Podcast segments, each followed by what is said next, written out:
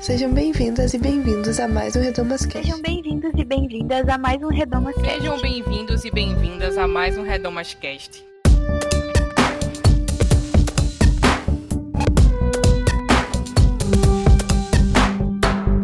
Sejam bem-vindos a mais um Redomascast.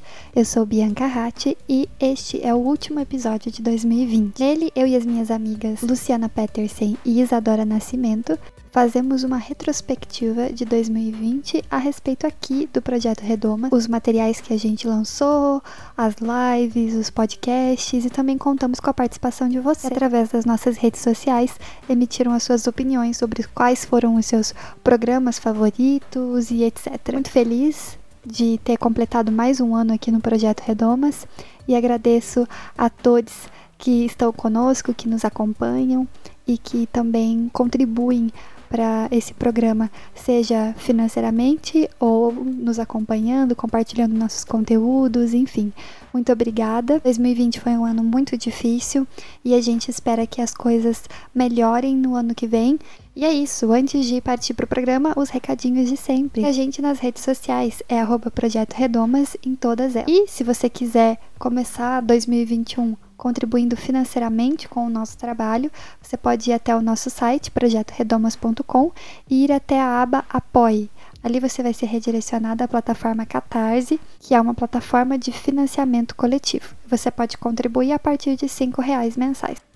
Por último, eu também quero falar sobre nosso lançamento de ontem. Você que acompanha as nossas redes sociais provavelmente já viu, já sabe, mas para quem não viu, ontem nós lançamos um e-book chamado Nem Caladas Nem Cobertas Novas Perspectivas sobre Textos Antigos onde nós convidamos mulheres teólogas e pastoras brasileiras para falar sobre aqueles textos da Bíblia que muitas vezes eles nos soam machistas e violentos, mesmo no Novo Testamento.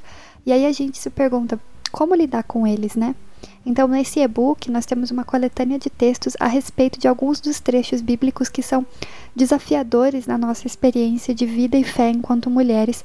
Textos que são machistas, que nos colocam em posições de inferioridade ou violência.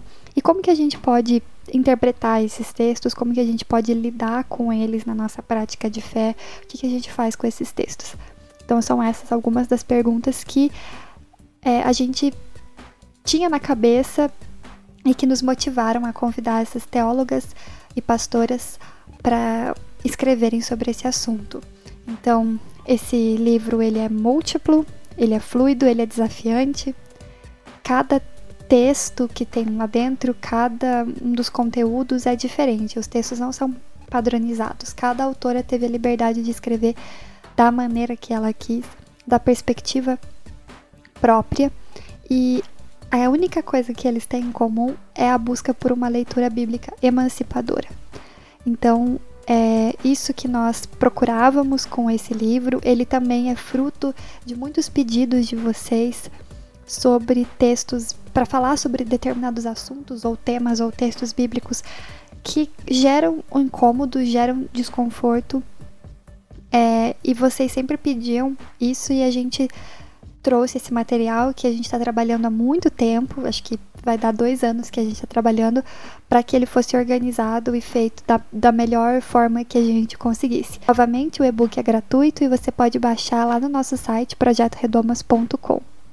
Então, fica aí o presentinho de Natal, tem uma conferida lá.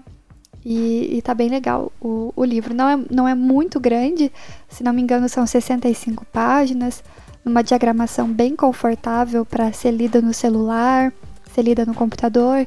Então, é algo que vocês é, conseguem ler com facilidade, enfim.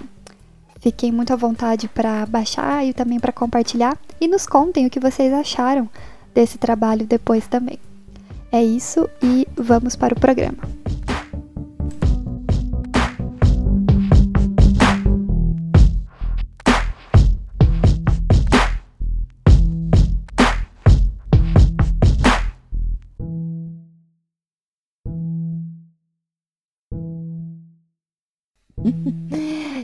Gente, hoje a gente está aqui para fazer o nosso já tradicional programa de final de ano. onde a gente comenta como foi o nosso ano e também como especialmente focando aqui no Redomascast e também tem o, a participação de vocês que comentaram lá na nossa caixinha no Instagram, a gente colocou nos stories lá uma caixinha para vocês colocarem as suas perguntas, críticas, dizer o seu episódio favorito e etc. E também no Twitter a gente colocou. Então, se vocês não seguem lá nessas redes, é, talvez é uma, uma boa para vocês conseguirem participar de programas futuros. A gente tem tentado é, utilizar essa, essa participação. Uh, então, a gente vai fazer um apanhado geral, vai falar um pouco sobre os programas mais ouvidos, como foi essa produção dos programas, é, as coisas que a gente fez esse ano que foram legais e também os nossos desafios esse ano. E a ideia é essa. E aí eu queria perguntar para vocês, é, quem quiser começar a falar primeiro, como que foi esse ano para vocês em relação ao projeto, em relação à produção de podcast, enfim, se vocês quiserem fazer um, um apanhado geral, digamos assim. Então, para mim foi assim, foi um pouco diferente, né? Porque eu tive um hiato que eu não que eu fiquei fora, não consegui produzir muito devido a motivos de coronavírus. E aí eu fiquei doente durante entre maio e junho. E aí foi meio estranho, né? Fiquei sem conseguir produzir, sem conseguir ajudar muito. E eu senti bastante falta. Mas depois voltei. É, e aí eu acho que esse ano a gente. Eu senti que principalmente mais no segundo semestre a gente conseguiu se organizar bem e, e aí a gente produziu episódios é, num, numa frequência. Eu consegui produzir numa frequência legal, ajudar bastante. Acho que é isso, assim, um ano que teve aproximadamente 37 meses, né? Mas é, chegamos ao fim, né? E aí eu acho que a gente conseguiu fazer bastante coisa, é, olhando em retrospecto. Foi um bom ano, um bom ano, amigas, apesar dos pesares, né? É, eu acho que esse ano foi muito solitário a nível de amizades, né? A gente se viu obrigado a se afastar das pessoas, né? Isso é muito difícil, assim. Senti muita falta de encontros e conversas, rodinhas de bares, né? Assim, e mesa de bar. E o podcast for, supriu muito isso, assim, né? A vontade de conversar sobre um assunto aleatório com minhas amigas. Eu acho que foi um dos motivos é, uma das coisas que me manteve sã, né? em 2020 foram vocês, meninas. Então, foi muito bom produzir com vocês. Espero que os ouvintes tenham tido essa sensação também de ter uma companhia ali a ouvir a gente. Uhum. É, com certeza. Eu me identifico muito também com essas percepções, até porque eu acho que é, 2020 foi um ano difícil para a saúde mental de todo mundo, assim, né? Mesmo pessoas que nunca talvez nunca tinham tido contato com com alguma questão como ansiedade ou um quadro depressivo, um, medo extremo, podem ter é, tido contato pela primeira vez nesse ano ou ter essas questões agravadas. Então, uma coisa que a gente tentou, na medida do possível também, né, é, é, era priorizar a nossa saúde mental, porque né, precisa estar tá vivo e precisa estar tá bem para conseguir produzir as coisas, né? A Sabrina Fernandes, lá do Tese 11, tava dia 13, ela postou uma thread de tweets falando sobre como é, como você produzir conteúdo para rede social, né? Existe um, um, ritmo, né, entre se adaptar à rede social e produzir coisas com qualidade e e não diminuir a complexidade dos conteúdos, né? E aí ela fala assim que eu achei muito interessante. Preciso desse receio, desse medo que me coloca contra a dinâmica de produção de conteúdo rápido para me manter responsável. Pior do que poucos views em poucos vídeos é muitos views em coisas que não tomaram o tempo necessário para adquirir rigor suficiente para ser passado para o público. É frustrante não conseguir produzir mais rápido? É. Mas como eu faço conteúdo 100% original, não construo conteúdo em cima dos outros, não recomendo livros se ler, não faço vídeo só para encher calendário. É por isso que e é o que temos para hoje num canal de uma pesquisadora só. Eu achei isso muito interessante, me identifiquei muito, claro, ela faz conteúdo assim em relação à pesquisa, então nem todos os nossos programas aqui são, digamos assim, complexos nesse nível de explicar o capital para as pessoas, né? Mas assim, é, eu me identifiquei muito com essa frustração que ela expressa ali de não conseguir produzir mais. E eu acho que durante o ano que a gente fez, e eu tô falando isso é, é não só para relembrar um pouco das nossas questões, mas também para explicar isso assim para os ouvintes, é o quanto a gente conversa sobre isso, né? Sobre é, é, estar bem para poder produzir e tal. Então eu e, e também é, como a gente produz e etc. Então são coisas que às vezes parece, é, pode parecer para as pessoas que às vezes a gente fica, tipo, sem se falar e por isso que não saem as coisas. E não, na verdade a gente se fala muito. Mas é, tem outras razões pelas quais às vezes as coisas não saem. Maturação de ideias, tempo para produzir, estar bem para produzir e etc.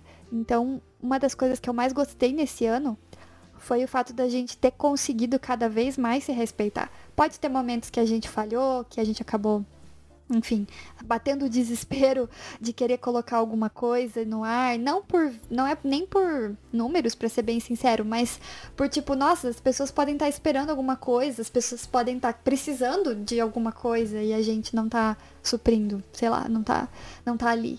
E e aí eu, eu, eu acho que isso foi uma das coisas assim do processo de produção de coisas pro projeto, de tirar um pouco dessa culpa e dessa desse desespero de, de produzir as coisas. Eu acho que esse ano a gente conseguiu lidar melhor com isso num ano tão difícil de saúde mental, assim, que foi para todo mundo. A Isa, especialmente, que contraiu o, o troço lá, né, do corona. E foi muito assustador, né? Tipo, foi tanto obviamente para ela e para a família dela, mas para a gente também. Então, é... enfim, aprender a se respeitar, né, gente? Respeitar os nossos limites aí é importante. É uma jornada, mas é importante. Amém. Fica a lição ouvintes. se respeitem, gente. É. Eu só queria falar que você falou isso agora, e aí eu queria só agradecer mesmo vocês, porque vocês me apoiaram mesmo muito nessa, nessa questão aí do. essa minha fase difícil do corona. É, e aí. E assim, não só a gente tá aqui falando de, de produção, né? De conteúdo do ponto de vista é, do, do podcast e tudo mais, mas na vida, assim, né? Com orações, com palavras. Então, só isso. Só queria agradecer vocês mesmo, porque vocês são maravilhosas. Ah. oh. Imagina. Estamos aqui para isso, né? Não adianta a gente, sei lá, se matar para fazer as coisas e daí a gente tá morrendo e se matando por dentro, né? Não dá para ser assim. Então tá, vamos falar então sobre os episódios, né, do, do ano. Começamos o ano tacando o pé na porta, né? Tudo. Do jeito que gostamos. Do jeito que gostamos. E eu, eu devo dizer que, assim, eu acho que o Coronga, ele obstruiu um pouco da, da, nossa visão do quanto esse ano foi importante para nós enquanto Projeto Redomas. Porque daí aconteceram tantas como a Isa falou, nos 37 meses que está durando esse ano, aconteceram tantas outras coisas, em especial coisas ruins, o que é muito triste, né? Mas realmente aconteceu. Às vezes eu, eu lembro que uma coisa aconteceu ruim e daí eu penso, nossa, quando foi isso? E aí foi tipo, ah, foi em maio. Eu tipo, ah, ok, foi esse ano ainda.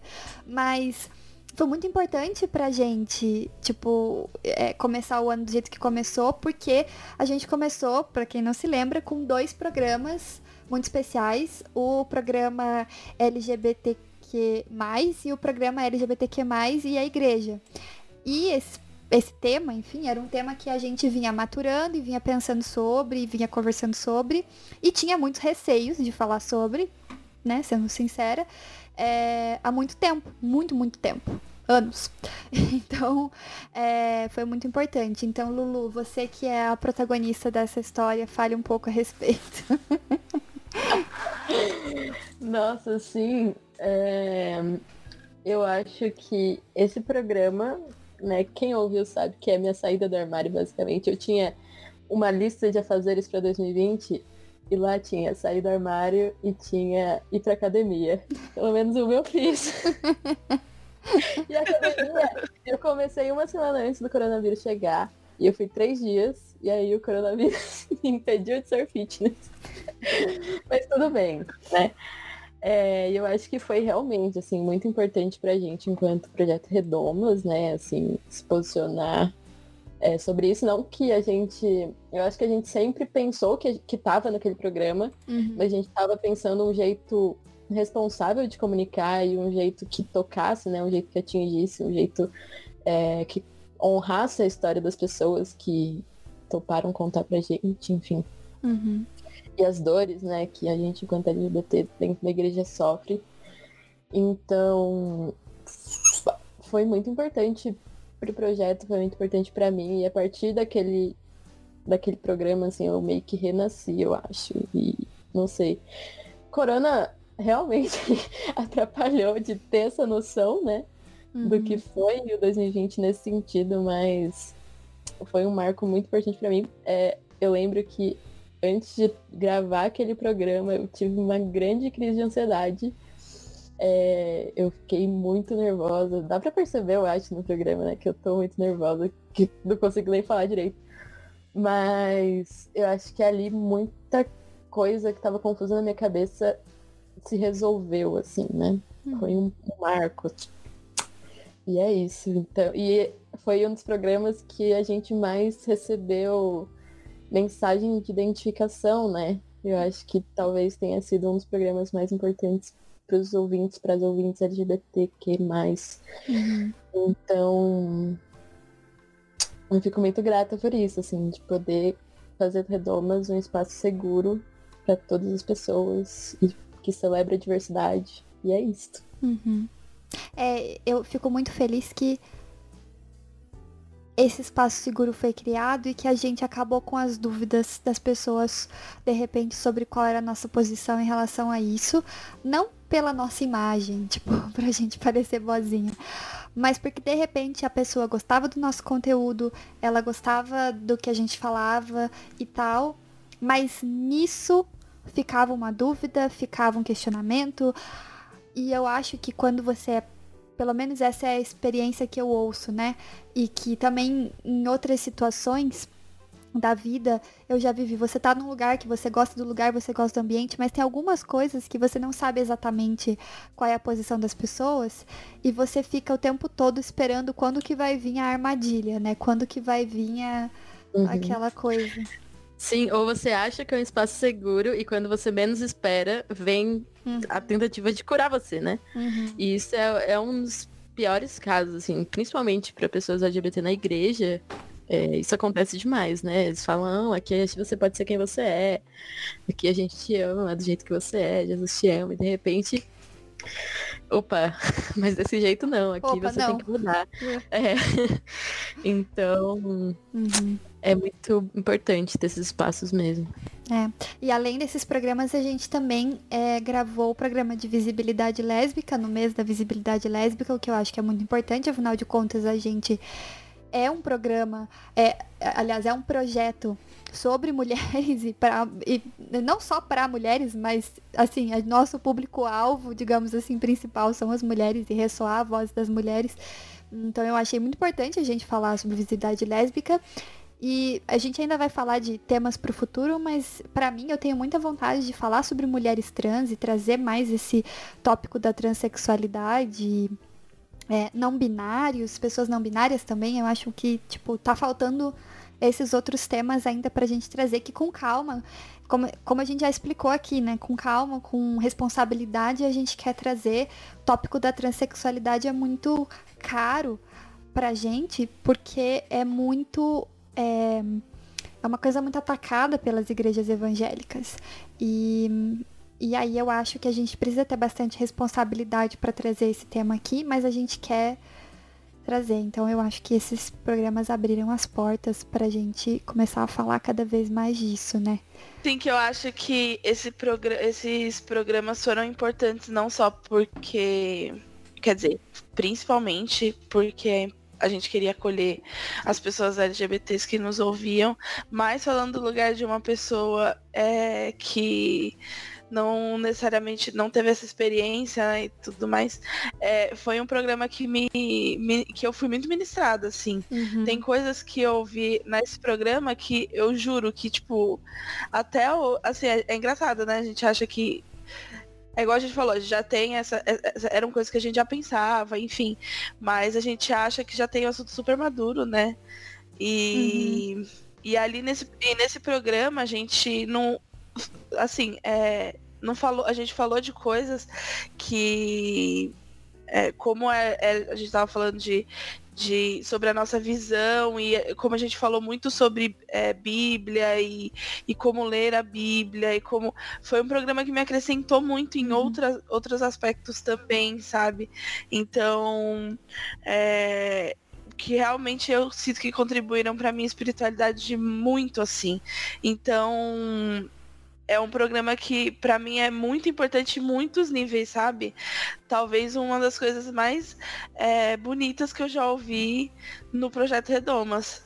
Inclusive, eu acho que esse, esses dois programas talvez tenham sido os programas do ano para chorar no trabalho. que a gente sempre tem esse, essa ala, né? Esse segmento de programas. Sim. E eu acho que esse foi porque foi muito bonito, foi muito emocionante. E eu senti que eu, me, eu fui muito ministrada ouvindo, sabe? É... Nossa, então eu, eu sou muito grata mesmo por ter uhum. ouvido esses dois episódios sobre LGBTs. É... E LGBTs na igreja porque realmente eu sinto que contribuiu demais para minha caminhada de fé como um todo, sabe? Não só nesse sentido de, de acolher, não foi importante, foi importante muito mais, essa era a nossa maior intenção, né, acolher LGBTs, mas eu acho que é muito além, né, assim, o que a gente faz é aqui, a gente, né, às vezes a gente não tem nem noção do, do quanto pode contribuir para a vida de todo mundo que está ouvindo. E aí uhum. eu eu sinto que para minha vida espiritual mesmo, assim, contribuiu demais. Sim, eu amei certeza. muito. Com certeza. Concordo plenamente. E assim, Ana Esther, né? Que momento. que, que maravilhoso que foi. Meu Deus, Nossa, meu Deus. a gente teve Ana Esther duas vezes, três vezes. Isso é privilégio. O nome disso é, é privilégio. É verdade. meu Deus. Muito privilégios. Ai, ai. Eu tô, eu tô continuando numa timeline aqui pra gente ir comentando assim o que for daí o que chamar a atenção de programas que vocês queiram comentar sobre, vocês é, vão falando, né? A gente fez um, mais um Nostalgia Gospel sobre Retiro, que eu lembro que foi muito engraçado gravar e as pessoas também falaram que foi engraçado ouvir e eu acho que é válido mais desses de Nostalgia Gospel, é muito divertido. O pessoal às vezes acha que esquece que a gente é, de, que a gente é igrejeira, né? Assim, que a gente participou de igreja. Não nasceu Sim. desconstruído. Ai, acho muito engraçado. Mas enfim. É... E aí a gente fez dois no mês de março, a gente sempre tenta fazer programas de storytelling no mês de março, mas esse ano a gente fez mais vezes. É, mas no mês de março a gente fez um programa sobre a Billy Gammon, ou Gammon, eu não sei como é que pronuncia, sempre fico na dúvida como pronuncia. Como é que é? Acho que é Gammon. Gammon, tá. É, e a gente também fez um sobre a Sister Rosetta Tarp, e foram muito legais esses programas. É, é, o da Billy é emocionante, assim, e o que eu queria na edição de, desse programa era que desse meio que um, um clima, o que, que é isso, companheiro, tanto que tem áudio do que é isso, companheiro. Acho que o que, que é isso, companheiro foi um dos filmes que eu assisti, uma das coisas que eu assisti sobre a ditadura que mais me deu, tipo, a agonia, talvez, assim. Depois foi ir no museu da que tem da Pinacoteca, né? Estação, estação Luz? Nossa, acho uhum. que é, né? Da Resistência, né? Memorial Isso, da Resistência. Memorial da Resistência, que também ali você entra, tipo, enfim. É, é, muito importante aquele lugar existir, etc. Foi muito, muito legal poder contar a história da Billy e especialmente apontar aí uns apagamentos, né? Que eu acho que também é um tema que aparece no da Sister Rosetta, já que, tipo, o rock foi criado por uma mulher negra e, tipo, os maiores representantes e ídolos do rock são homens brancos. E ainda, ah, tipo assim, a gente foi muito o, o ciclo do, do triste, porque agora, tipo, é um monte de branco conservador ainda, assim, tipo. Sim. Trampista, bolsonarista. O que aconteceu, sabe? Que, rolou. Eu gostei demais, porque. Eu gostei muito porque esse da Sister foi o primeiro que eu produzi com formato de storytelling, né? Nunca tinha tido essa experiência e amei, nossa. Gostei demais. E é muito bom. Uhum. Gosto muito. E o Ai. da Billy eu fiquei muito emocionada mesmo. Eu acho que é um. É, um, é bem a, aquela coisa da, da, contação de história que você se, entra, que você coloca no fone de ouvido e entra, sabe? É muito. Uhum. Eu achei muito emocionante mesmo, assim. Uhum. E o discurso da Dilma no eu... meio, né? Saudade nossa. de nossa ex.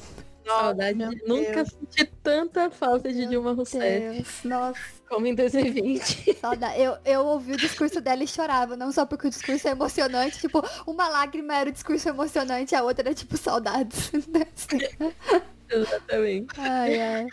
É, e eu gosto muito também desse formato storytelling. Eu acho que ele tem muita potência, né? Assim, uhum. a gente pode é, transmitir emoções, transmitir informações sem precisar falar, uhum. né? Assim, através da vida, a vida dessas histórias, a vida dessas mulheres já conta, né? Já transmite assim a mensagem que precisa ser dita. E eu queria saber dos ouvintes também, né? Se vocês gostam Sim. desse esses episódios de storytelling. Contem pra gente se vocês querem mais, se vocês querem menos. Se vocês quiserem menos, a gente vai fazer mesmo assim. Sim, é. Porque a gente gosta muito, como vocês podem perceber, né? Ai, mas é, mas assim, é muito legal. E deem sugestões de nomes também, né? De repente vocês tem nomes aí em Sim. mente, né? Que seria uhum. legal contar a história. Aí depois a gente teve duas entrevistas, uma meio que, uma depois da outra, né? Uma foi com a Márcia Daese, que é a criadora do Esmilinguido, porque o Esmilinguido fez aniversário esse ano. E é, um aniversário importante, né? Ele faz aniversário todo ano, mas ele fez um aniversário importante esse ano. E... Enfim. É, 2020, gente, relevem o meu cérebro aqui. E também teve a entrevista com a Cecília Oliveira, que também foi muito, muito boa. Então foram duas entrevistas muito legais, assim. É, e de novo, fica a pergunta se as pessoas gostam desse formato de entrevista, né? É, e elas gostariam de ver mais e com quem elas gostariam de ver mais. Entrevista é um pouco mais complicado porque depende da gente conseguir o contato com a pessoa e ela querer gravar com a gente. Ter uhum. tempo e etc, né? Mas e aí, o que. Bom, sobre a entrevista com a Márcia, que eu que fiz, eu, eu conheci a Márcia por causa da BU. E eu, eu fui muito criada com Esmilinguido e depois Mig Mag, né? Que são as, as produções principais dela, digamos assim, e criações principais dela. E aí, para mim, foi muito um momento fangirling, assim, sabe? Tipo, realizando meus sonhos de conversar com as pessoas. Sim, eu tava vendo hoje um vídeo do Diva Depressão com a Xuxa. Uhum. E aí, dá pra ouvir a criança chorando? Dá, Talvez. mas tudo bem, tudo bem. Tá. É, quarentena, né, pessoal? Ah, gente, é. se acostume.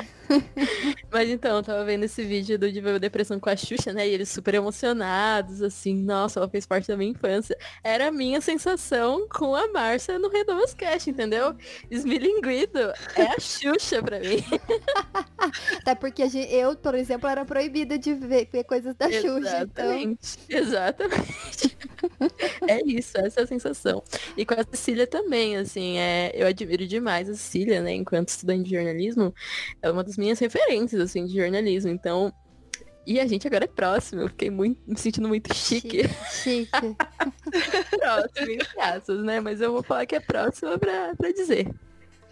Maravilhoso. E é legal, né, trazer pessoas de várias áreas diferentes também, mulheres, né, pra, de várias áreas diferentes para conversar com a gente e, é, e ver o que elas têm para agregar, né, nessa conversa. Então, é, a Márcia, inclusive, de outra geração, né, isso para mim foi muito legal também, porque a gente conversa com muitas pessoas jovens no Redomas, nós somos bem jovens, então é interessante trazer mulheres mais velhas, mulheres que tenham outro tipo de experiência, outro tipo de vivência para conversa porque as pessoas podem falar, ah, mas eu não falo a mesma língua. Mas isso também é positivo, assim. Tem coisas para aprender, tem coisas para para trazer que eu achei que, que foi bem legal. Nós gravamos o famigerado, no sentido positivo, o programa de feminilidade bíblica, que era um tema pedido, bastante pedido. É, na verdade, ele, feminilidade bíblica não era, o, não era geralmente como, ele, como as pessoas chamavam, mas o coisas que a gente falou nele eram coisas muito pedidas. E era um programa que exigia um certo convencimento da minha parte para ser gravado. que a gente tinha uma preguiçinha. Como vou confessar aqui. A gente tinha uma preguiçinha. Porque alguns desses temas pra gente é, já foram resolvidos na nossa cabeça.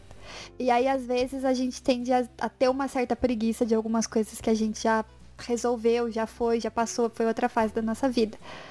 Mas a gente entende também que para outras pessoas não foi. Elas estão em outros momentos da vida e elas estão passando por isso e etc, né? Então, é, enfim, o que, que vocês acharam? Eu gosto muito desse programa e às vezes eu ouço ele de volta porque a gente tá no nível de deboche muito alto. Exato. E eu dou muita risada com as coisas que a gente fala. Tem uma hora que a Isa fala, amada, eu não tenho tempo para isso, eu tenho que trabalhar, que é maravilhoso. Eu gosto muito também desse programa. Foi um programa que eu gostei demais de gravar. Nossa, foi divertido. Eu acho que é isso, né? Assim, como pra gente era um assunto muito superado, talvez uma coisa que a gente falava assim, nossa, 2015, tudo de novo, né? Hum. Mas é, a gente acabou, acho que com, por causa disso, a gente acabou tendo essa, esse mood, né? um mood, exato. De, que acabou se tornando um programa assim, quase que é. para entretenimento, né? Diversão, porque ficou. Acabou ficou, ficando bem divertido. Foi um programa que eu gostei demais de gravar mesmo. E assim, teve coisas que a gente já sabia que ali a gente já tinha elaborado e tal, mas que é bom colocar, né? Em palavras, colocar numa ordem, colocar num, num, num, real posicionamento ali, fica até mais claro pra gente, mesmo que a gente já tivesse superado. Uhum, uhum. Os assuntos e tudo, tudo mais. E foi também o, o clickbait, né? Do ano. Igual no ano passado foi o casamento cristão. Esse ano foi a feminilidade bíblica. Muito que bom. a pessoa pesquisa a feminilidade bíblica e se depara e acha que vai se deparar com uma coisa, né? se, tipo, a mulher recatada e a mulher. E aí não é bem isso, né? Então. É, muito bom. É verdade. A gente se permite um clickbait por ano. É, um clickbait. Ai, maravilhoso. Depois teve o, o primeiro programa do Sermão da Montanha, né? O Bem-Aventuradas Parte 1.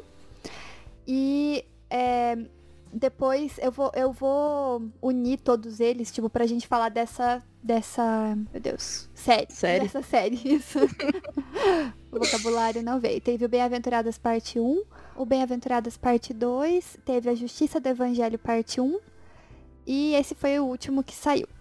Essa série é a ideia da gente comentar o Sermão da Montanha de uma maneira bem informal, assim, né? Não, é, não fazer ali um estudo teológico e procurar o significado da palavra original e blá blá blá. Não, a gente lê algumas coisinhas nossas, lê o texto e no final faz uma conversa nossa, né, sobre a Bíblia.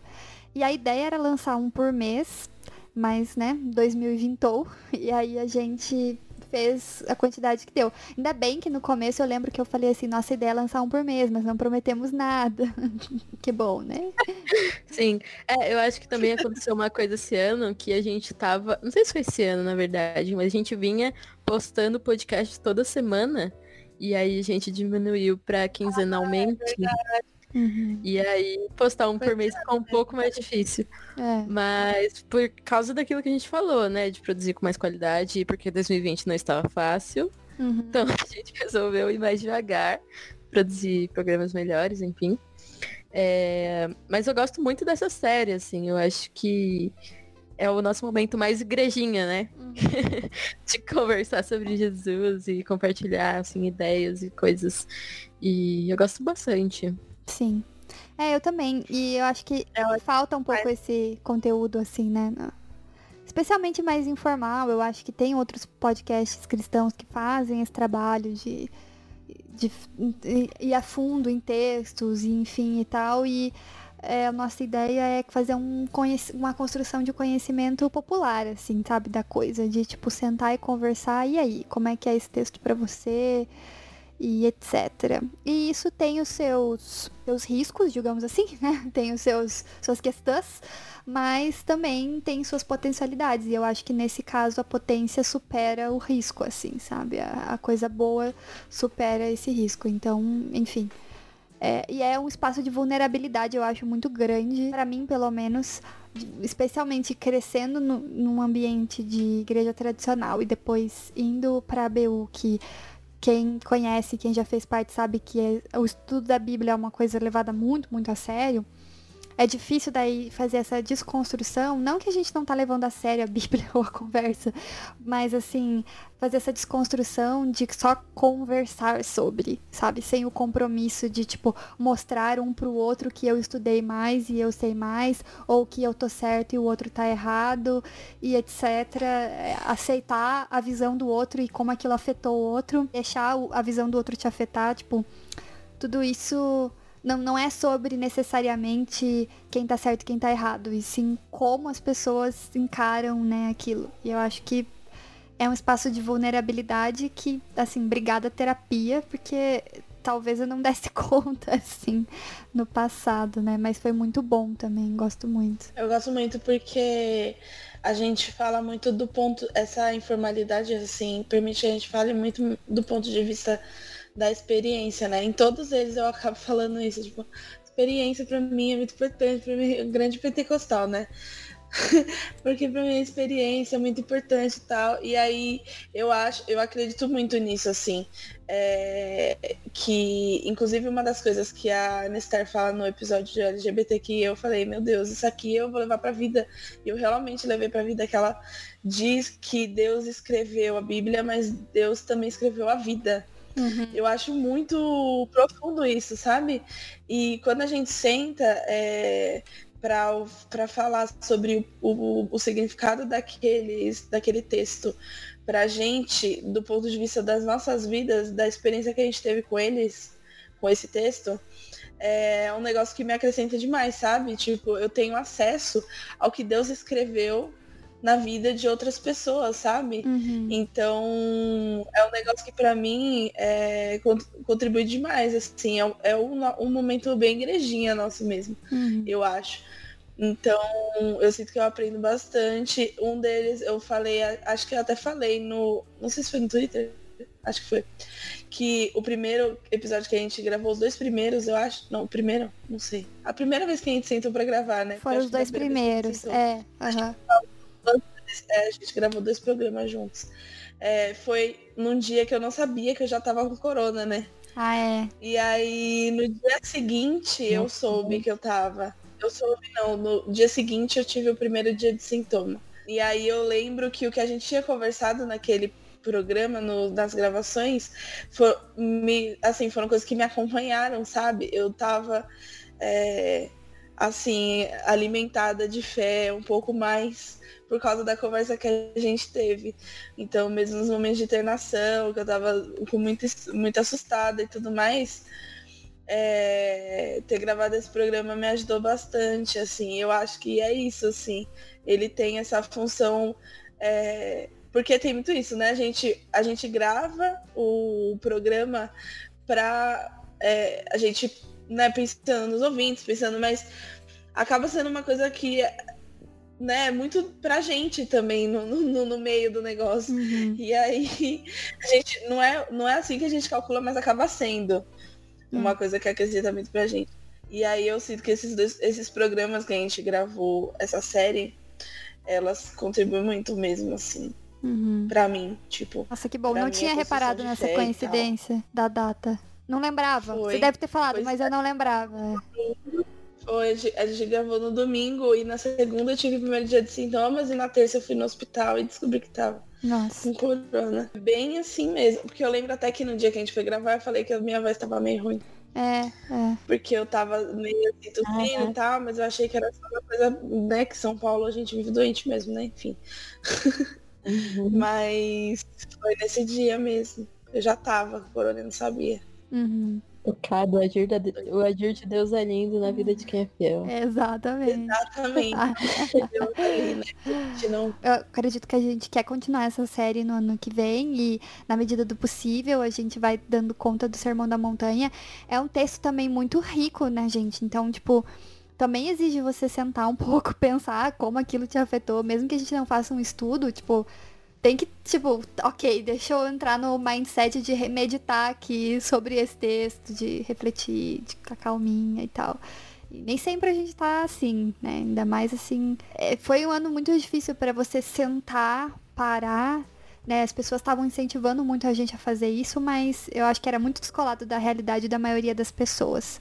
Com calma a gente vai dando conta desse, dessa série e vão, vão vindo mais episódios, de repente com outras convidadas, né? A gente teve uma convidada no no da Justiça do Evangelho, que a gente chamou a Jéssica e foi muito legal a participação dela. Então, de repente, a gente consegue chamar outras pessoas, enfim. É, e aí a gente também gravou de Divas Gospel, que é, também foi muito engraçado, foi muito divertida a proposta e tal. Sim, eu acho que tava um momento da quarentena bem tenso, né? Mas que também ninguém aguentava mais assunto sério, assim. Então, foi um momento que a gente quis distrair um pouco, falar sobre bobajada gospel. Uhum. É, eu, enquanto enciclopédia da cultura crente, né? eu achei que ficou um resultado muito divertido, assim. As pessoas gostam, eu acho. Uhum. Ficou bem legal mesmo. E daí também a gente teve é, o de oração, que foi lindo, é um programa muito bonito. Eu amo muito esse, eu amo a pastora Andréia, né, como ficou bem claro no episódio, mas acho que esse programa, assim, a nível de espiritualidade, foi um dos mais marcantes para mim em 2020, que era um ano muito difícil, assim, né, sem igrejas, sem contato com pessoas, eu sentia muito falta de como exercitar, e também é um programa que vira e mexe eu me pego escutando, assim, para relembrar aquelas coisas, ser ministrado novamente também gosto muito. É, e aí tem a série sobre saúde mental, que a gente teve dois episódios aqui, que geralmente eu que faço, que, que produzo eles e tal, mas é uma iniciativa nossa mesmo, assim. É, até para deixar falar isso para as pessoas, né? A gente acaba produzindo mais um ou outro episódio, fica mais na responsabilidade de alguém, geralmente quem vai fazer, quem vai apresentar, né, quem vai ser a host, mas todos os programas a gente conversa sobre, se não todos, tipo 99%, a gente lê a pauta, mesmo que a gente não vá participar da, da gravação, dá pitaco, fala sobre perguntas que podiam ter ou tópicos que podiam ter, então assim, é, por mais que, digamos, eu, eu, esteja apresentando os programas, ele não é uma, um trabalho só meu, né? É, então, isso, acho que isso é importante falar para as pessoas. Mas, assim, é, programas de saúde mental são programas muito pedidos e muito recebi, bem recebidos pelas pessoas, assim. E a gente sempre tenta ter esse esquema, né? De ter alguma profissional da área, né? Da psicologia e algumas pessoas que experimentam ou vivem com essas condições, e nesse caso esse ano foi ansiedade e depressão. E o programa de ansiedade foi muito, muito especial para mim, pela minha experiência com ansiedade e por ter contado coisas que eu, quando eu me preparava para o programa, eu nem imaginava que eu ia contar, como as minhas questões com é, saúde alimentar, digamos assim, né? É, com coisas que a ansiedade gerou em mim, etc. E foi libertador contar essas coisas, mas às vezes eu confesso que eu penso que eu contei elas e me dá um certo susto, assim, né? Porque é bastante exposição. É... Mas foi bom. E depois ouvir a resposta das pessoas é, algumas pessoas já me mandaram mensagem, até pessoas próximas, falando: Nossa, eu tava mal nesse dia e eu fui escutar o programa de ansiedade ou o programa de depressão e me ajudou muito porque eu ouvi outras histórias e não me senti sozinho mais. A gente recebeu também um relato sobre o programa de depressão. É, que foi muito tocante, assim. Então, isso é bem importante e a série de saúde mental é uma coisa que a gente vai continuar, sim, então, enfim, podem esperar essa série e ela também é, não é necessariamente fácil de produzir. É difícil também. Não é que é difícil encontrar pessoas para falar sobre, mas é que é uma coisa delicada de se pedir para as pessoas. Né? Isso foi uma das coisas que eu mais me. É, mais assim, tive dificuldade, que é tipo, eu chego pra pessoa, oi, eu soube que você tem depressão. Vem aqui no programa expor para várias pessoas as suas, suas questões. E, e no fim eu sou muito grata pelas todas as pessoas que participaram, a Tamires, a Ana, é, a, a Jéssica, é, a, a Thaís, que participou de, de, depressão, a pastora André, de novo, que estava lá com a gente falando. Foi muito importante ter uma, uma, uma, líder religiosa, né? Uma pastora falando sobre a experiência dela com depressão. Então foi muito, muito, muito legal, assim. É, gravar esses programas e importante para mim. Eu acho que esses programas de saúde mental são muito importantes, primeiro porque são tabus dentro das igrejas, né? Assim, e quando se fala é numa perspectiva muito rasa ou que não, nunca tem uma pessoa com depressão indo falar. É um pastor falando que não pode ter depressão, o pastor aconselhando, enfim. Mas eu acho que, na verdade, esse ano todo, a gente teve uma potência muito grande de trazer essas pessoas e colocar elas para falar, né? Tanto no, no episódio LGBTQ+, quanto nesses de saúde mental. Eu acho que isso foi muito importante, porque é uma outra experiência que você tem, né? Quando você lê sobre um assunto, como você ouve uma pessoa que passa por aquela situação contando a história dela, né? E, e a vida dela, enfim. Então, esses são programas muito emocionantes. Eu gosto demais, demais deles, assim. É, foi muito ministrada também pela experiência é, dessas mulheres que compartilharam com a gente. Então, muito obrigada a elas mesmo. Sim, com certeza. E mais, mais ou menos nessa linha, né, de, de experiências e tal, a gente teve o como lidar com uma família conservadora, que era um tema que foi pedido por vocês, por algumas pessoas no Instagram. E a gente ficou tipo, nossa, o que a gente faz com esse tema? Porque ele é bom, mas tipo, como você fala sobre ele? Porque também é delicado. E quem que a gente chama? Tipo, quem vai expor a sua família no programa? Quem que vai falar sobre as tretas de família que tem?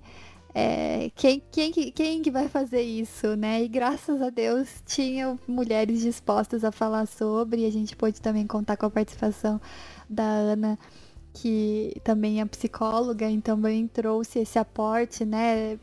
A gente se preocupa muito, principalmente nesses programas que envolvem a vida das pessoas direta. Todos eles envolvem, mas assim, que a gente vai falar esse programa tem o título quase de um manual, né? O que me incomodava muito, porque, tipo assim, eu não quero que as pessoas pensem que isso é manual, porque não tem como fazer um manual para lidar com isso. Não dá certo. É só uma discussão. E foi muito bom a Tayo ter participado, trouxe também um outro olhar né? E a Luz, que é a nossa estrela, né, desse programa, a verdadeira estrela desse programa Sim. é Luciana Santos. que tem a sua. Existe os redomers e, e existe. Como é que é, Lu? Os, os losers. Os losers. Luciana Santos. Luciana Santos. Explicando, né? Porque a gente tem apelidos. Eu sou a Lupe, de Luciana Peterson, e a Luz é a Luz, de Luciana Santos. e aí o fandom ficou Losers. Ficou bonito, né, o nome. Ficou, ficou. Beijo, Lu. É a grande estrela desse programa, então assim, foi muito bom ouvir essas perspectivas e tal. Antes de continuar, vamos, vamos mudar o, a, a dinâmica. Vou ler os favoritos das pessoas que comentaram lá no, no Instagram. Tá, vamos lá. A Renata Batista disse que o top 3 dela é feminilidade bíblica, oração e divas gospel. Então, ela é a típica redoma, é um pouquinho de cada, um pouquinho de cada coisa. É, um pouquinho de cada, né? Eu amei essa oportunidade. Um pouco de igrejinha, um pouco de, né? Isso. Uma coisa de cada. Perfeita. Um, um, pouquinho de cada coisa. A Regina Flora, que inclusive sempre comenta, sempre participa das, das coisas, tá sempre ativa com Sim, a gente, é um amor. Um beijo, Regina. Um beijinho. Ela disse que gostou de muitos, mais que o episódio 64 sobre depressão foi muito impactante. Inclusive, ela que mandou o relato que eu, que eu mencionei aqui, que foi muito, muito importante pra gente receber. Então, muito obrigado, Regina. E, e que bom que bom que, que os programas estão chegando não só em você, mas que você tem mandado para outras pessoas. Eu sei, que, eu sei que as pessoas fazem isso, né? A gente, qualquer um faz isso. A gente manda, a gente ouve uma coisa, ou vê alguma coisa que lembra alguém e, e manda, e, e isso tem um potencial maior, né? Também a Louise disse que um, falou sobre um que não é de 2020. Ela falou sobre o favorito dela, que é o episódio de Crises de Fé, e o único defeito dele é que ele acaba. ah, Realmente, esse é um dos top 3 do Redomas para sempre, assim, né? É maravilhoso. Quem sabe aí, em 2021, a gente faz um parte 2 a volta das crises que não foram. Sim, muito bom. Ai, muito bom. E aí aqui também nós tivemos da Ana Uzai, ela falou, acho que vocês desconstruíram bastante a ideia de um cristão conservador e achei isso incrível. Não sei se ela está se referindo ao programa Como Lidar com uma Família Conservadora ou se ela está se referindo ao projeto como um todo, né? Mas muito obrigada, Ana, e é isso aí, né? Assim, acho que a gente precisa compreender as pessoas ao nosso redor para a gente também a, a a conseguir alcançar elas, né? Pelo menos no programa de como lidar com uma família conservadora, a gente sempre quis ter em mente que era de família que a gente estava falando. Então as coisas são hum, diferentes, né? Não é um estranho lá na rua. E, e mesmo que fosse, né? Mesmo que fosse, aí a parábola do bom samaritano diz pra gente que isso não deveria interferir tanto, né? mas quando é família tem um peso diferente. Outra Ana aqui, Ana Clara Fontanelli, falou dos Sermões da Montanha, que ela gostou muito dos episódios Sermão da Montanha, nosso grande momento igreja. Outra Ana também, Ana Rafaela, várias Anas aqui. É, também respondeu feminilidade bíblica sem dúvidas. Então aí o nosso grande, Olha aí. nosso grande momento de deboche sendo, sendo aclamado. Gostamos muito. É. Meu papai mandou aqui uma, uma um comentário. Ele disse assim: Gostei de vários, parabéns. A cada um que ouço fica melhor. Deus abençoe. Papai grande redomer. Ah, grande fã. e ele ouve mesmo, tá? não, é, não é mentira, ele realmente ouve. E, e aí, algumas pessoas comentaram alguns que a gente não falou ainda. Por exemplo, a Fernanda Araújo falou, com certeza de Greenleaf, meu Deus, nunca irritando. Luciana Santos tem que estar nesse EP. Ela tava falando desse aqui. Mas esse aqui, Fernanda, é o elenco fixo, tradicionalmente. Como o Luz não faz mais parte do nosso elenco fixo, infelizmente. É... Infelizmente. infelizmente, de, com um grifo no infelizmente. É, ela não tá aqui, mas ela mandou uma mensagem pra gente também. Oi meninas, tudo bom? Aqui é Luciana Santos. E eu quis ser a diferentona e mandar um depoimento por áudio para falar do meu podcast favorito do Redomascast. Bom, falar em podcast favorito, Redomascast, para mim é pleonasmo. Eu acho que não tem um que não seja favorito. Mas eu queria destacar que em 2020, esse ano atípico, né, nas nossas vidas, a série sobre saúde mental foi bastante relevante, na minha opinião, trazendo opiniões de fato de dentro, de pessoas que vivem o, o problema, né? Seja depressão, ansiedade, síndrome do pânico. e até mesmo o podcast sobre a fibromialgia também. Foram podcasts para mim muito importantes, principalmente nesse ano louco que a gente tá vivendo de pandemia, né? E para mim, assim, em segundo lugar, seria o podcast de Greenleaf, pois estou nele e Greenleaf sempre em nossos corações. É isso, meninas. Vida longa ao Redomascast. Beijo para vocês, amo vocês e a vozinha dela será ouvida. Mas assim, é... sim, o de Greenleaf, meu Deus. A tristeza, assim, eu acho que a série precisava acabar, acho, mas dá uma tristeza o fato da gente não co poder comentar mais ela porque ela acabou. Porque esse sim. programa é muito bom. É, eu acho que eu assisti a série já pensando no que eu ia comentar no episódio. E, nossa, esse episódio foi muito engraçado. Acho que a gente fechou com chave de ouro juntamente com o Oprah. Exatamente.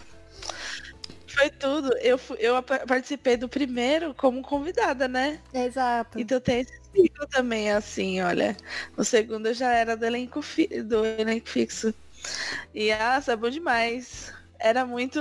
É, foi assim, sentar no, no conversa de bar para conversar, falar sobre uma série. Tipo, nossa, foi muito divertido, cara. Sim. Eu acho que as pessoas só acharam tão engraçado porque a gente tava se divertindo tanto fazendo. Sim, sim, exatamente. Nossa, eu lembro que eu dei tanta risada que eu literalmente tive que levantar e fazer xixi durante a gravação. Vocês lembram disso? Passando mal. Sim. Aí, é, vamos então falar sobre a série de especial de novembro, porque a minha amiga Jéssica Faro, da, a, da, qual estou com muita saudade, disse que a série especial de novembro, vários pontos de exclamação, gostei demais. E teve uma outra pessoa aqui, o John Bryan, que falou do Preta Flora e disse que esse programa foi uma resposta de oração. Muito legal isso, né? É, também tivemos, só para eu não esquecer aqui antes da gente falar sobre esse, porque eu acho que ela falou de outros, nossa amiga Dani Corujinha lá do Twitter, que amamos falou que gostou muito dos programas LGBTQ+, que a gente já falou aqui na igreja, e o programa de como lidar com a família conservadora, e que esse último diz muito sobre o momento atual e o outro foi emocionante dela, né? Sobre o momento dela atual. E o outro foi emocionante porque ela tem amigas que sofreram com a exclusão e ainda sofrem com esse peso da exclusão. Então, muito obrigada, Dani, por, por comentar e que bom que você gostou dos programas. Esse programa de como lidar com a família conservadora, eu falei, foi um pedido de vocês e, e a gente tentou fazer da melhor forma possível. Então, que bom que que vocês gostaram e que, enfim, de alguma forma, sei lá, se identificaram, né, com o programa e com o que a gente trabalhou ali. E aí, sobre os especiais de novembro, meninas, falem vocês, grandes protagonistas, sobre também nossa equipe, né? Foi uma novidade esse ano. Foi tudo, nossa, a gente, é, a, a Bia falou da equipe, é, foram as voluntárias, né? A, a gente teve algumas voluntárias que ajudaram a gente a produzir esses quatro episódios ao longo de novembro, contando histórias é, de mulheres negras, principalmente. É, enfim, é, a história de vida delas e tal, e foi nesse formato de storytelling também. E, e, assim, foi muito legal a experiência, foi diferente por contar com o apoio, com a ajuda de de redomers, né, para produzir. E aí foi bem legal, assim. Eu acho que o resultado ficou muito bom. Eu, como, como eu falei, eu gosto, gosto muito de produzir esse tipo de episódio, né? E aí é, é principalmente por isso, porque quando você vê o resultado, você fala, nossa, ficou legal demais. Contar essa história é muito bom e ouvir é muito legal. E aí, assim, é, é isso que a gente tava falando no começo, né? A gente trabalhar com os nossos limites, com a, o quanto a gente consegue fazer, o quanto a gente não consegue, dentro daquilo que a gente tem vontade de fazer, porque a gente não faz as coisas. Eu acho que a gente tem muita essa dinâmica no Redomas, né? A gente não faz as coisas tanto por necessidade, é, mas é muito mais sobre o, o quanto a gente tá tem essa a disposição para fazer e tá uhum. animada para fazer e gosta do assunto, enfim, do que por demandas, né, pautas, né, que a, a demanda pede e tal. E aí a gente tem vontade de fazer muita coisa, né? E só que nem sempre é possível. E aí a gente achou um meio de fazer um, um mês inteiro com quatro episódios, um por semana, que a gente já não estava mais tendo essa frequência, né? E a gente conseguiu fazer quatro episódios, um por semana, do mês de novembro, porque a gente contou com essas ajudas. Uhum. Então, foi uma coisa que foi um, um bom mecanismo que a gente achou, né, de entregar é, esse conteúdo, de produzir esse conteúdo com a nossa mão, né? A gente tinha muito essa preocupação de será que vai ficar uma coisa parecida com o que a gente geralmente faz? Vai sair muito do, do nosso estilo de produção e de, e de podcast mesmo. É, então a gente esteve presente na produção, a gente meio que coordenou alguns, alguns a gente tomou mais à frente. Alguns a gente teve que fazer a gravação, eu e a Lu a gente fez, acho que eu fiz um e a Lu fez outra, né, a gravação. E alguns a gente é, revisou o roteiro, enfim, checou é, a pesquisa da, né, da produção e tudo mais. Então foi uma coisa diferente, foi uma experiência diferente mas que eu gostei bastante também, assim. Eu acho que foi bem legal e a gente descobriu, né? Eu acho que o que tem de legal também esse ano é que a gente descobriu formas diferentes de fazer as coisas. A gente nunca tinha, acho que a gente ainda vai falar disso, né? Mas a gente nunca tinha feito live esse ano, a gente fez. Uhum. A gente nunca tinha feito esse um trabalho assim e, e, e coordenado com outras, né, com voluntárias. E esse ano a gente fez. Então é legal isso, porque uma das coisas que eu acho mais legal no Redomas é que a gente não tem formato definido. Uhum. A gente tem uma, uma delimitação de tema. É, um nicho, né, ali, um recorte. Então a gente fala geralmente de coisas relacionadas à espiritualidade e a mulheres, mas em, em formato a gente não tem essa nenhuma delimitação, né? A gente faz programas de vários formatos, de entrevista, contação de história, enfim. Uhum. E, e aí eu acho que a gente. Isso faz com que a gente tenha mais espaço para experimentar coisas.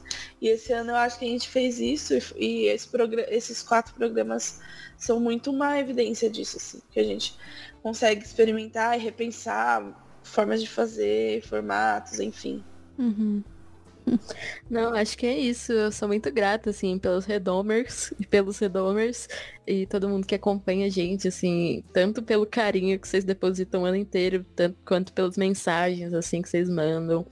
E esse projeto que a gente pôde trazer vocês um pouquinho mais para perto, né, para botar a mão na massa, nossa, foi muito gratificante pelo resultado e porque a gente percebeu que sem vocês não ia ter saído e não ia ter saído tão bom assim, né? Uhum. Então, muito obrigada a todo mundo que participou e participa aí com a gente. Ótimo.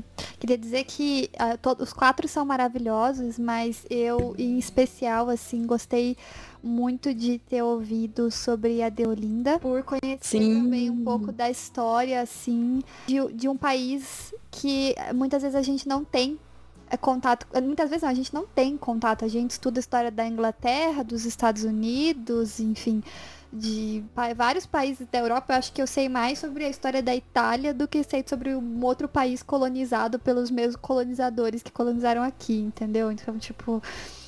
É bizarro, assim. É, e aí a história dela é muito boa e muito, assim, tipo, em termos de história, né? Assim, claro que foi triste o que aconteceu com ela, né? Mas assim, em termos de história é muito interessante, dá um filme, assim, é uma coisa muito, muito legal. Mas também conhecer um pouco mais sobre a história, eu acho que isso foi muito bacana, assim. É, como eu tive o privilégio de editar, então eu também ouvi ouvi primeiro, né, e pude também li as pautas e tal e achei isso muito legal. Então, história de todos são maravilhosos. O da Whitney é para cantar junto e tal. Vocês podem ver que eu até deixei mais música para o pessoal cantar junto, gritar os refrões e tal. Mas da Deolinda é o meu favorito, assim, definitivamente. Concordo. E uma coisa que eu acho que é importante dizer é que para episódios, para todos os episódios isso é importante, mas para episódios de storytelling, é, essa questão da edição é muito importante, né? E eu acho que a Bia arrasa, ah. porque fica muito legal, assim, as edições.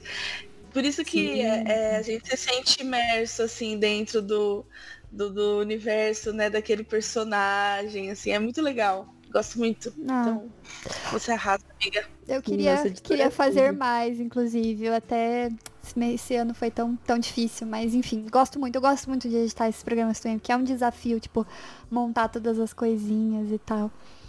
É, e enfim, eu acho que esses foram os últimos do ano. Nós temos. A gente lançou como podcast uma das nossas lives, que a gente já vai falar agora. É, mas uh, já vai falar sobre, não já vai falar agora, já vai falar sobre. Mas. É... Tem o de racismo religioso também. Ah, eu esqueci esse?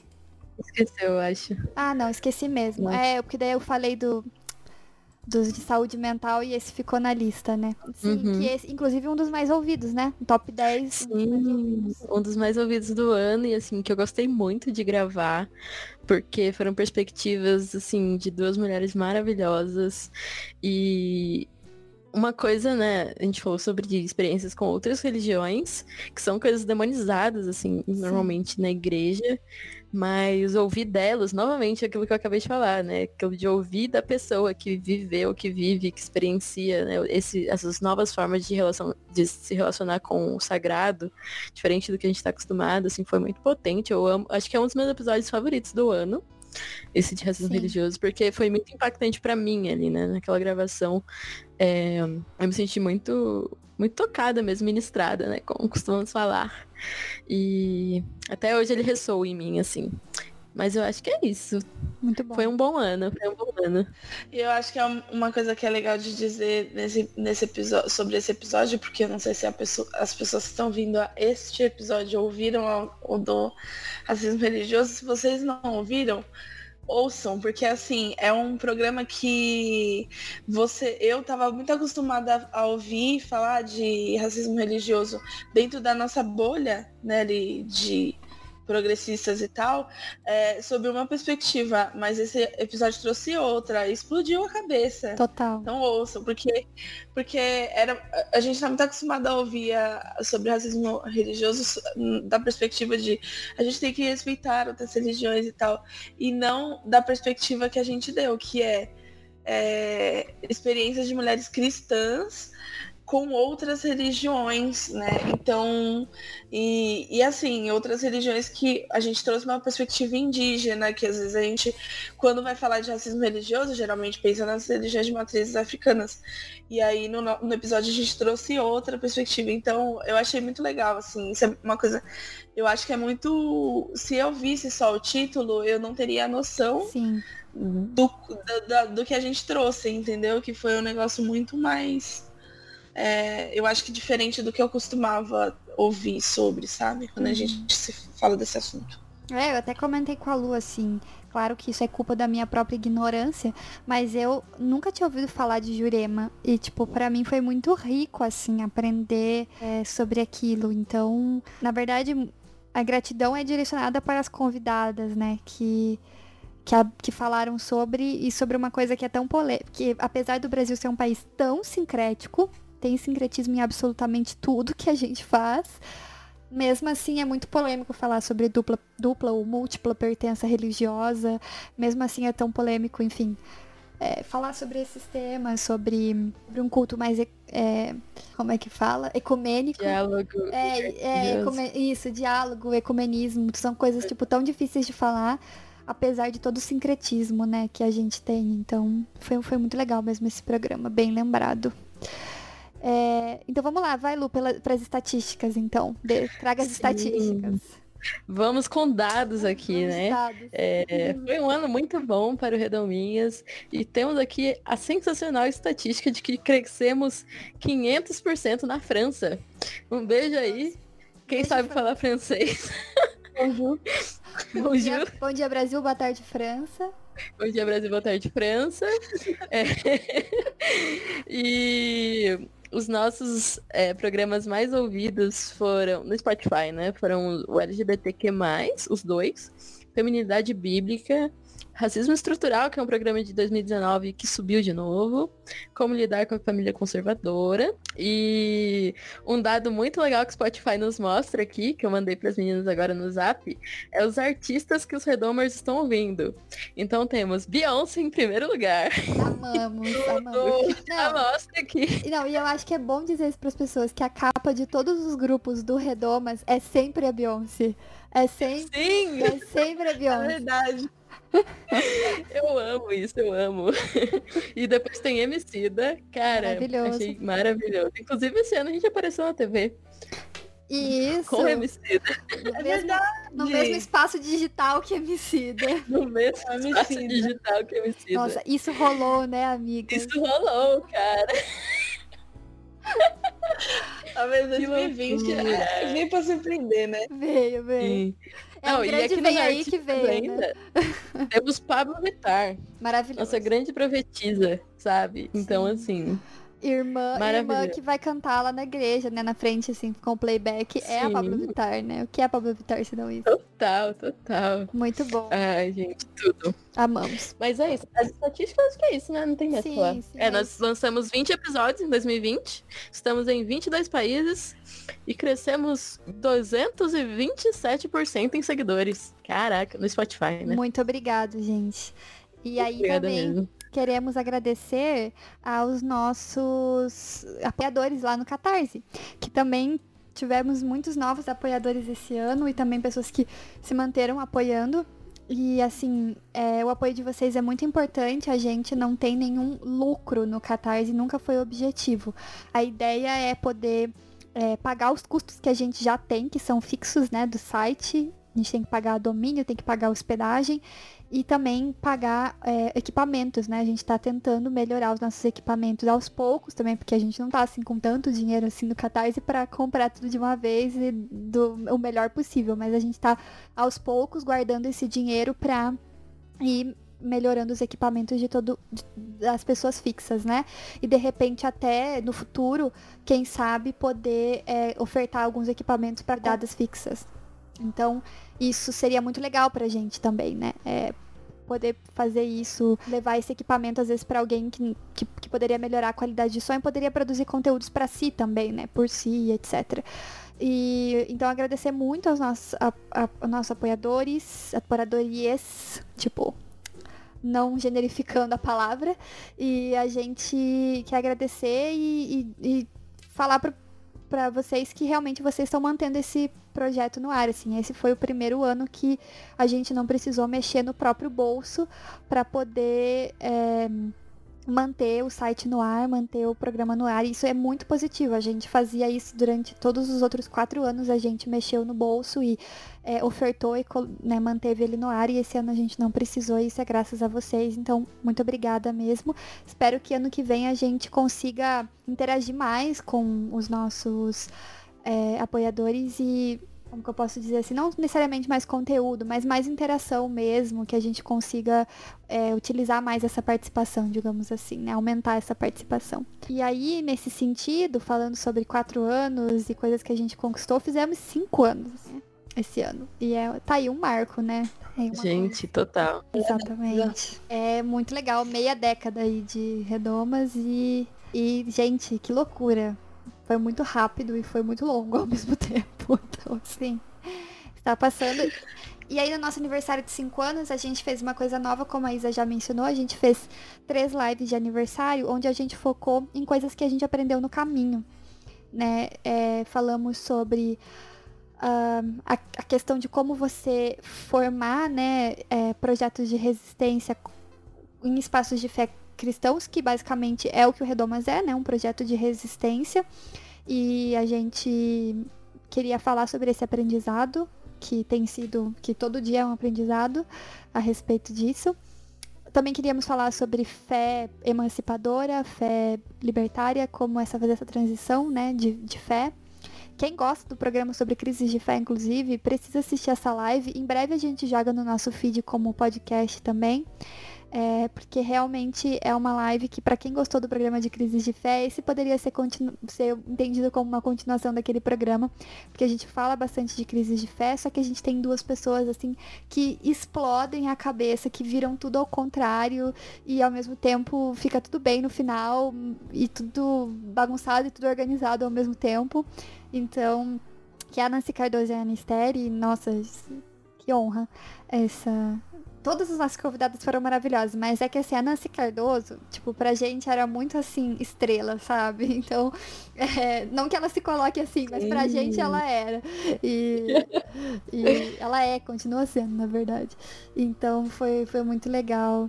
Isso. E aí tivemos também a última live que foi é, sobre lidar com a internet, como a gente lida com a internet, e sobre isso que a gente falou aqui, né? Que a gente chama de slow blogging, e até o nosso meme interno, assim, né? De você tá sendo slow, não tá sendo slow, como que a gente lida com isso, para cuidar aí da nossa saúde mental, da nossa saúde digital também, que eu acho que é uma coisa que, com o passar dos anos, a gente vai ter que falar muito mais ainda sobre. Nossa, eu achei que essas lives foram muito boas, assim, tanto pra ter um. Tanto pelo conteúdo, né? Pelos temas que foram muito bons, quanto pelas convidadas, assim, que trouxeram discussões muito boas. Eu acho que as três. Foram três lives ou quatro? Três, né? É, acho que as três lives é, me acrescentaram muito, assim, é sobre a internet nesse tempo de tantas telas. Nossa, acho que mudou mesmo minha relação com telas, com internet. É, e eu acho que até pelo por ter essa experiência, né, de contato com os redomers ao vivo, assim, foi muito legal. É, foi, foi diferente, né? Assim, é... é igual eu falei, o resultado me deixa feliz, né? quando- Depois de ver, assim, porque era um negócio muito inesperado pra gente, né? Assim, a gente tá acostumada a fazer coisas não mostrando o rosto e, É. né, programas. E com edição e tudo mais. E ali é o grande Faustão, né? Quem sabe faz, ao vivo. é. Então a gente, a gente não sabia muito o que esperar e como seria. Só que realmente é muito legal a experiência, né? De a gente estar batendo um papo e as pessoas interagindo junto. é, a gente conversando com as, as, as nossas convidadas e muito mais outras pessoas indiretamente. E assim, é, os temas eu acho que foram muito bem foram são temas muito bons mesmo que realmente refletem coisas que são muito presentes no nosso na nossa produção de conteúdo nosso tudo né? Uhum. em tudo que a gente faz. Então foram temas que acrescentaram demais pra gente.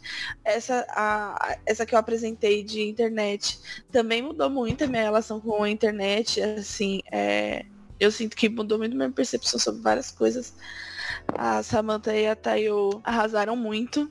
Aprendi muito com elas.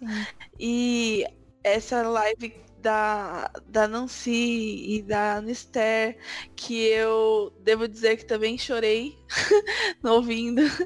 Então, e a, e a primeira sobre organizar espaço de fé, que é uma questão que a gente recebe tanto, né? Aham. Sobre isso, assim, ah, quan- como fazer, né? E a gente queria saber se tem encontro do Redomas em outros lugares, e aí a gente achou um jeito de falar disso, de, dessa nossa dica de que a gente sempre fala, né? Ah, a gente não consegue organizar encontros, mas se organizem entre vocês tal, e dá pra fazer. E a gente conseguiu, eu acho que fazer um bate-papo legal sobre isso, assim, né? Então, foram, acho que é- os temas das lives foram muito bem escolhidos, foram muito bons, porque eu acho que realmente refletem coisas que a gente é, tá sempre falando, mas que é sempre bom conversar, parar e conversar também, e dividir essas coisas com quem tá ouvindo a gente, né? Com quem segue a gente acompanha nosso projeto. Então foi muito bom desse, do ponto de vista dos bate-papos e tudo mais, e foi muito bom com experiência mesmo, né? De formato, de, né, enfim. é, improvisos e Uhum. como que é, como que vai ser para entrevistar e tal. Então eu gostei demais. Muito bom. E aí acho que só nos resta falar sobre é, o futuro. que já começou, já diria a Rede Globo de televisão. É, na qual estivemos, como já falamos aqui. Tivemos. na qual estivemos. 2020, meu Deus. É, mas assim, o que, que a gente pode esperar para o futuro? Eu acho que que a gente pode esperar para o futuro em relação ao Redomas é uma coisa que a Isa já apontou aqui, que é a ausência de um formato fixo. É, acho que o que, o que as pessoas sempre podem esperar da gente é experimentação. É, coisas novas, é, jeitos novos de pensar sobre as coisas e de fazer as coisas. E nós somos jovens e a gente também tá num processo, tá todo mundo se desconstruindo e construindo na vida, mas acho que a gente ainda tem muito para aprender e para colocar, né, isso daí se refletindo no Redomas, né? É, e aí eu, eu acho que tem sido uma honra poder ter, acompanhar tantas outras mulheres que, que de uma forma ou de outra nos ensinam muito, assim, né? E nos, nos, nos ajudam nesse processo, né? A gente falou de várias delas aqui, mulheres que participam dos nossos programas, que têm essas conversas com a gente, né? Quando a gente monta uma pauta, nem sempre, e a maioria das vezes, a gente sabe o que a gente sabe que vai, o que vai sair dali e como aquilo necessariamente vai afetar a gente. É sempre uma surpresa, é sempre uma conversa. Tirando acho que os programas de storytelling que são realmente mais planejados e tem um roteiro mais fixo, a gente não consegue prever a reação das pessoas, mas a gente consegue prever o que vai ter no programa do começo ao fim, né? Mas os outros programas são sempre uma grande surpresa. E isso nos, nos, nos, transforma, nos afeta. A gente falou em vários momentos aqui como isso nos transforma e nos afeta e como a gente aprende a cada episódio. Tem coisas que eu disse. Provavelmente, tenho certeza que tem coisas que eu disse nos episódios passados que hoje talvez eu discordaria ou falaria diferente. E isso costuma ser um, um fator de muita ansiedade para mim, é, mas que na verdade o programa acaba me obrigando a lidar com, porque eu tenho que lidar com o fato de que essas coisas estão gravadas e, e, enfim. Então eu acho que o que vocês sempre podem esperar isso, é isso da gente, né? Que a gente aprenda, que a gente teste coisas novas, isso de uma maneira ampla. A gente pode tocar em alguns, algumas coisas mais específicas, mas que a gente aprenda coisas novas, que a gente teste coisas novas. Poderia dizer cada vez se posicione mais, assim, né? Está chegando num momento que não dá mais para não se posicionar, não dá mais para, é, sei lá, ficar fingindo que tipo as coisas não nos afetam e não afetam as pessoas. Então, assim, isso é uma coisa que vocês também podem é, esperar. E aí, tipo, só como um agradecimento final que eu não posso esquecer de fazer, eu queria agradecer a Rede Madalenas que foi uma das coisas que aconteceu aqui esse ano 2020, que eu acho que foi muito bonito e muito importante, porque pela primeira vez eu vi todos esses grupos é, ativistas cristãos feitos e organizados por mulheres ou com mulheres na organização é, que se juntaram para para falar e para montar uma rede de acolhimento para mulheres em situação de vulnerabilidade, diversas vulnerabilidades. A rede ainda está ativa. A gente ainda não, a gente não sabe como vai ser o ano que vem e como vão funcionar essas questões, porque ela foi uma rede pensada para quarentena, mas ainda dá para mandar e-mail para redemadalenas@gmail.com, caso você precise conversar com alguém. E foi uma, um, um grupo de networking, digamos assim, num termo mais empresarial, mas um grupo de, na verdade, construção e de coletivo muito legal, assim, de estar da onde surgiram até contatos para projetos que a gente foi fazendo durante o ano. Foi muito legal isso, assim. É, se envolver numa coisa maior, porque às vezes, não que a gente tivesse essa mentalidade separatista, tipo, a gente aqui, elas lá. Não, nunca foi assim. Mas acabava rolando isso porque a gente não se comunicava muito bem. E aí a rede acabou agregando todo mundo, assim. E isso foi muito potente, eu achei muito potente, assim, saber que tem essa rede, que a gente tem esse lugar de apoio, que a gente conhece muito mais mulheres, que a gente não tá sozinha, não tá isolada e nunca esteve.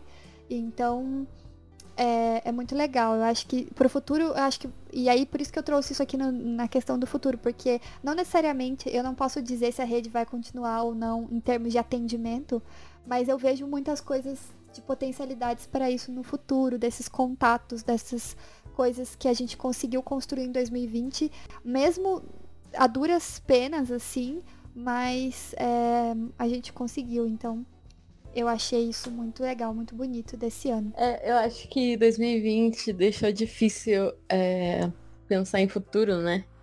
Tudo tá tão incerto, dá tanto medo do futuro. Mas eu acho que o Redomos vai continuar sendo um, um espaço seguro, né? Uhum. Para todas, todos e todes. Então é nesse caminho que a gente pretende brilhar aí. E vocês nos acompanham nas redes sociais, vocês sabem que a gente lançou um livro. É, e foi um projeto, assim, de alguns anos e também de, de pedidos, né, que vocês têm feito, assim, pra gente nas redes sociais e por e-mail, enfim. É, e a gente vai trabalhar com os textos desafiadores da Bíblia para as mulheres, né? E o nome do livro é Nem Caladas Nem Cobertas. Então eu acho que é nesse sentido que a gente caminha, assim, cada vez é, produzindo conteúdo bom, né? Bem pensado e tentando ser o mais responsável possível. E que seja seguro. Uhum. E aí eu acho que também muito da nossa construção do que fazer, do que, do que produzir, quais temas falar, quais formatos é, o que eu acho que é interessante também é de gente, a gente ter muita participação de vocês, né? Então, uhum. a gente falou aqui vários episódios que os redomers nos deram insight ou os redomers sugeriram e que às vezes a gente mesmo nem tinha a percepção de que seria tão bom falar e, e quando a gente fez foi bom, foi bem, bem legal, né? Acrescentou até pra gente. Então, é isso, interagindo, falem conosco. né? A gente gosta de saber que tem pessoas do outro lado nos ouvindo e, e né, pensando junto com a gente sobre esse projeto. A nossa ideia é, essa de construção juntos, e juntas e juntes. Então, acho que é isso. Excelente. É, é, é difícil pra gente dizer, não, olha, isto está vindo tal dia, tal hora, porque vocês já perceberam que não é assim que a gente trabalha. Não que a gente não se planeje, a gente até tenta se planejar, mas a vida acontece. Então, é... mas a gente tem pensado em coisas novas e como a gente vai trazer elas, enfim. Já tem algumas coisas prontas, então coisas irão acontecer. E é isso, quero agradecer de novo por todo mundo que nos acompanhou esse ano e continuam nos acompanhando e nos dando suporte é, emocional, né, das pessoas que estão perto da gente, o suporte é, moral, né, que compartilham, que curtem e que comentam e que ou só ouvem e ouvem aí no seu cantinho. Eu não sou o tipo de pessoa que gosta muito de cobrar os outros de comentar, porque eu sempre ouço as minhas coisas, quase nunca comento, que talvez seja um problema. Mas eu não posso pedir isso dos outros, eu realmente não, não sou muito de comentar as coisas. Mas eu fico muito feliz de saber que tem alguém ouvindo. E a gente sabe que vocês estão ouvindo. Também as pessoas que estão nos dando suporte financeiro, né? Que tem, tem nos ajudado nisso também. Então, muito obrigada. Nos vemos em 2021. Esse é o último programa do ano. E agora vamos Nossa. dar o último tchau coletivo do ano. Vamos! então tá bom. Um, dois, três, tchau! Tchau!